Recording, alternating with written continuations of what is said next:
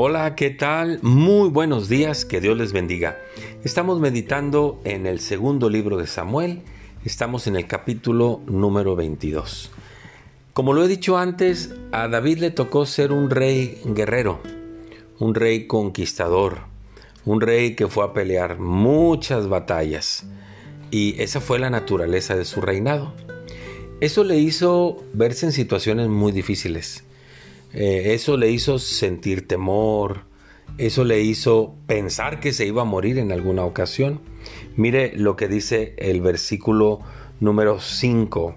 Me rodearon ondas de muerte y torrentes de perversidad me atemorizaron. Ligaduras de muerte me rodearon y tendieron sobre mí lazos de muerte. Es el sentir de David. ¿Por qué? Porque al estar en la batalla, pues se vio eh, enredado en estas situaciones que le causaron temor y se vio en peligro de muerte. ¿Qué hizo David cuando estaba en esa condición? Dice el versículo 7, en mi angustia invoqué a Dios, clamé a mi Dios, y él oyó mi voz y mi clamor llegó a sus oídos. Cuando aprendemos a clamar al Señor, a esperar en Dios, a decirle, Señor, ya no puedo más, te necesito. Y Dios nos escucha, entonces Dios responde. Dice el versículo 3 que David entendió a Dios como una fortaleza en quien pudo confiar, lo vio a Dios como un escudo que le defendía de los ataques, lo vio a Dios como un fuerte o como una fortaleza donde sintió, donde sintió su salvación, vio a Dios como un alto refugio, vio a Dios como su, Salvador. ¿Por qué? Porque invocó a Dios en su angustia.